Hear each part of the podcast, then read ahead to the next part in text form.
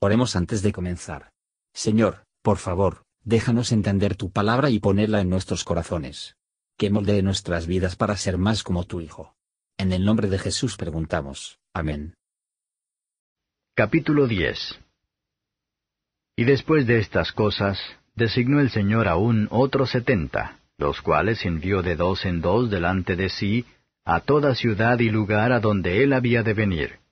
Y les decía, La mies a la verdad es mucha, mas los obreros pocos. Por tanto, rogad al Señor de la mies que envíe obreros a su mies. Andad, he aquí yo os envío como corderos en medio de lobos. No llevéis bolsa, ni alforja, ni calzado, y a nadie saludéis en el camino. En cualquiera casa donde entrareis, primeramente decid, paz sea esta casa. Y si hubiere allí algún hijo de paz, vuestra paz reposará sobre él, y si no, se volverá a vosotros. Y posad en aquella misma casa, comiendo y bebiendo lo que os dieren, porque el obrero digno es de su salario. No os paséis de casa en casa. Y en cualquier ciudad donde entrares y os recibieren, comed lo que os pusieren delante, y sanad los enfermos que en ella hubiere y decidles, se ha llegado a vosotros el reino de Dios. Mas en cualquier ciudad donde entrareis y no os recibieren, saliendo por sus calles, decid, aun el polvo que se nos ha pegado de vuestra ciudad a nuestros pies, sacudimos en vosotros. Esto empero sabed, que el reino de los cielos se ha llegado a vosotros. Y os digo que los de Sodoma tendrán más remisión aquel día que aquella ciudad. Ay de ti, Corazín, ay de ti, Bethsaida, que si en Tiro y en Sidón hubieran sido hechas las maravillas que se han hecho en vosotras, ya días ha que sentados en silicio y ceniza se habrían arrepentido. Por tanto, Tiro y Sidón tendrán más remisión que vosotras en el juicio.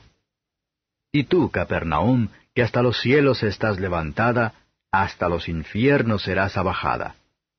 El que a vosotros oye, a mí oye, y el que a vosotros desecha, a mí desecha, y el que a mí desecha, desecha al que me envió. Y volvieron los setenta con gozo, diciendo, Señor, aun los demonios se nos sujetan en tu nombre. Y les dijo, Yo veía a Satanás como un rayo que caía del cielo.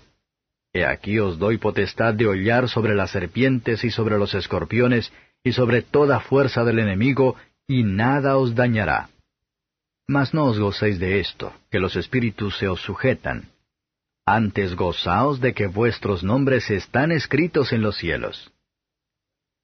En aquella misma hora Jesús se alegró en espíritu y dijo, Yo te alabo, oh Padre, Señor del cielo y de la tierra, que escondiste estas cosas a los sabios y entendidos, y las has revelado a los pequeños. Así, Padre, porque así te agradó.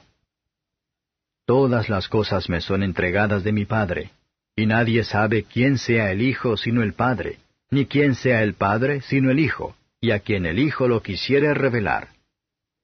Y vuelto particularmente a los discípulos, dijo, Bienaventurados los ojos que ven lo que vosotros veis, porque os digo que muchos profetas y reyes desearon ver lo que vosotros veis y no lo vieron, y oír lo que oís y no lo oyeron. Y he aquí un doctor de la ley se levantó, tentándole y diciendo, Maestro, haciendo qué cosa poseeré la vida eterna. Y él le dijo, ¿Qué está escrito en la ley? ¿Cómo lees? Y él respondiendo dijo, Amarás al Señor tu Dios de todo tu corazón y de toda tu alma, y de todas tus fuerzas y de todo tu entendimiento, y a tu prójimo como a ti mismo. Y díjole, Bien has respondido, haz esto y vivirás. Mas él, queriéndose justificar a sí mismo, dijo a Jesús, ¿Y quién es mi prójimo? Y respondiendo Jesús dijo, Un hombre descendía de Jerusalén a Jericó, y cayó en manos de ladrones, los cuales le despojaron, e hiriéndole se fueron, dejándole medio muerto. Y aconteció que descendió un sacerdote por aquel camino, y viéndole se pasó de un lado. Y asimismo un levita, llegando cerca de aquel lugar, y viéndole, se pasó de un lado. Mas un samaritano que transitaba, viniendo cerca de él y viéndole, fue movido a misericordia. Y llegándose vendó sus heridas, echándoles aceite y vino, y poniéndole sobre su cabalgadura, llevóle al mesón y cuidó de él. Y otro día al partir, sacó dos denarios y diólos al huésped, y le dijo, Cuídamele, y todo lo que de más gastares, yo cuando vuelva te lo pagaré. ¿Quién pues de estos tres te parece que fue el prójimo de aquel que cayó en manos de los ladrones? Y él dijo, El que osó con él de misericordia. Entonces Jesús le dijo, Ve y haz tú lo mismo. Y aconteció que yendo entró él en una aldea, y una mujer llamada Marta le recibió en su casa. Y ésta tenía una hermana que se llamaba María, la cual sentándose a los pies de Jesús oía su palabra. Empero Marta se distraía en muchos servicios, y sobreviniendo dice, Señor, ¿no tienes cuidado que mi hermana me deja servir sola? Dile pues que me ayude. Pero respondiendo Jesús le dijo, Marta, Marta, cuidadosa estás y con las muchas cosas estás turbada. Empero una cosa es necesaria, y María escogió la buena parte, la cual no le será quitada. Comentario de Matthew Henry Lucas capítulo 10, versos 1 a 16. Cristo envió a los setenta discípulos, de dos en dos, para que puedan fortalecer y animarnos unos a otros. El ministerio del Evangelio llama a los hombres a recibir a Cristo como príncipe y salvador, y que sin duda vendrá en el poder de su Espíritu a todos los lugares a donde envía a sus siervos fieles. Pero el destino de los que reciben la gracia de Dios en vano, va a ser muy temerosos los que desprecian los fieles ministros de Cristo. Que piensan mezquinamente de ellos, y se ven con desdén sobre ellos, será contado como aborrecedores de Dios y de Cristo. Versos 17 a 24. Todas nuestras victorias sobre Satanás se obtiene el poder derivado de Jesucristo, y que deben tener todos los elogios. Pero tengamos cuidado de orgullo espiritual, que ha sido la destrucción de muchos nuestro Señor se regocijó ante la perspectiva de la salvación de muchas almas. Era conveniente que el aviso particular debe tenerse en cuenta que la hora de la alegría. Se hicieron muy pocos, porque él era un hombre de dolores, en aquella hora en la que vio a Satanás caer, y se enteró de la buena el éxito de sus ministros, en esa hora se regocijó. Él siempre se ha resistido a los soberbios, y dada la gracia a los humildes. La manera más simple dependiente somos de la enseñanza, la ayuda y la bendición del Hijo de Dios, más nos conocerán tanto del Padre y del Hijo, cuanto más bendecidos que estará en ver la gloria, y escuchar las palabras del Divino Salvador. Y la más útil que se harán en la promoción de su causa, versos 25 a 37. Si hablamos de la vida eterna y el camino hacia ella, de una manera descuidada, tomamos el nombre de Dios en vano.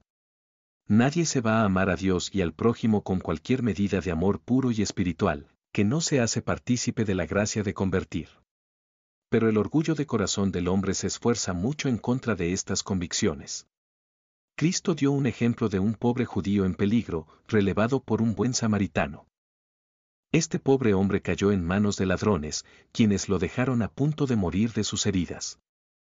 Fue despreciado por aquellos que deberían haber sido sus amigos, y fue atendido por un extraño, un samaritano, de la nación que los judíos más despreciados y detestados, y que no se tratan con. Es lamentable observar cómo el egoísmo gobierna todos los rangos. ¿Cuántas excusas hombres harán para evitar problemas o gasto en el alivio de los demás? Pero el verdadero cristiano tiene la ley de amor escrita en su corazón. El Espíritu de Cristo mora en él, la imagen de Cristo se renueva en su alma. La parábola es una hermosa explicación de la ley de amar a nuestro prójimo como a nosotros mismos, sin tener en cuenta a la nación, partido o cualquier otra distinción. También establece la bondad y el amor de Dios nuestro Salvador hacia pecadores, hombres miserables. Éramos como este pobre viajero en apuros. Satanás, nuestro enemigo, nos ha robado, y nos heridos, tal es el pecado el mal nos ha hecho. El bendito Jesús tuvo compasión de nosotros. El creyente considera que Jesús lo amó y dio su vida por él, cuando un enemigo y un rebelde, y habiéndole mostrado misericordia, él le ordena ir y hacer lo mismo. Es el deber de todos nosotros, en nuestros lugares, y de acuerdo con nuestra capacidad, para socorrer, ayudar y aliviar todos los que están en peligro y necesidad. Versos 38 a 42. Un buen sermón no es el peor para ser predicado en una casa, y las visitas de nuestros amigos deberían estar gestionados. Como para que sean a su vez por el bien de sus almas. Sentado a los pies de Cristo, significa disposición para recibir su palabra, y la sumisión a la dirección de la misma. Marta estaba proveyendo para el entretenimiento de Cristo y los que venían con él. Allí estaban el respeto a nuestro Señor Jesús y el correcto cuidado de sus asuntos domésticos. Pero había algo que culpar. Ella fue para muchos quehaceres, abundancia, variedad y exactitud. Negocio mundano es una trampa para nosotros. Cuando se nos impide servir a Dios y llegar bien a nuestras almas qué tiempo hace falta se pierde, y el gasto a menudo diseñado, incluso en entretener a los profesores del Evangelio.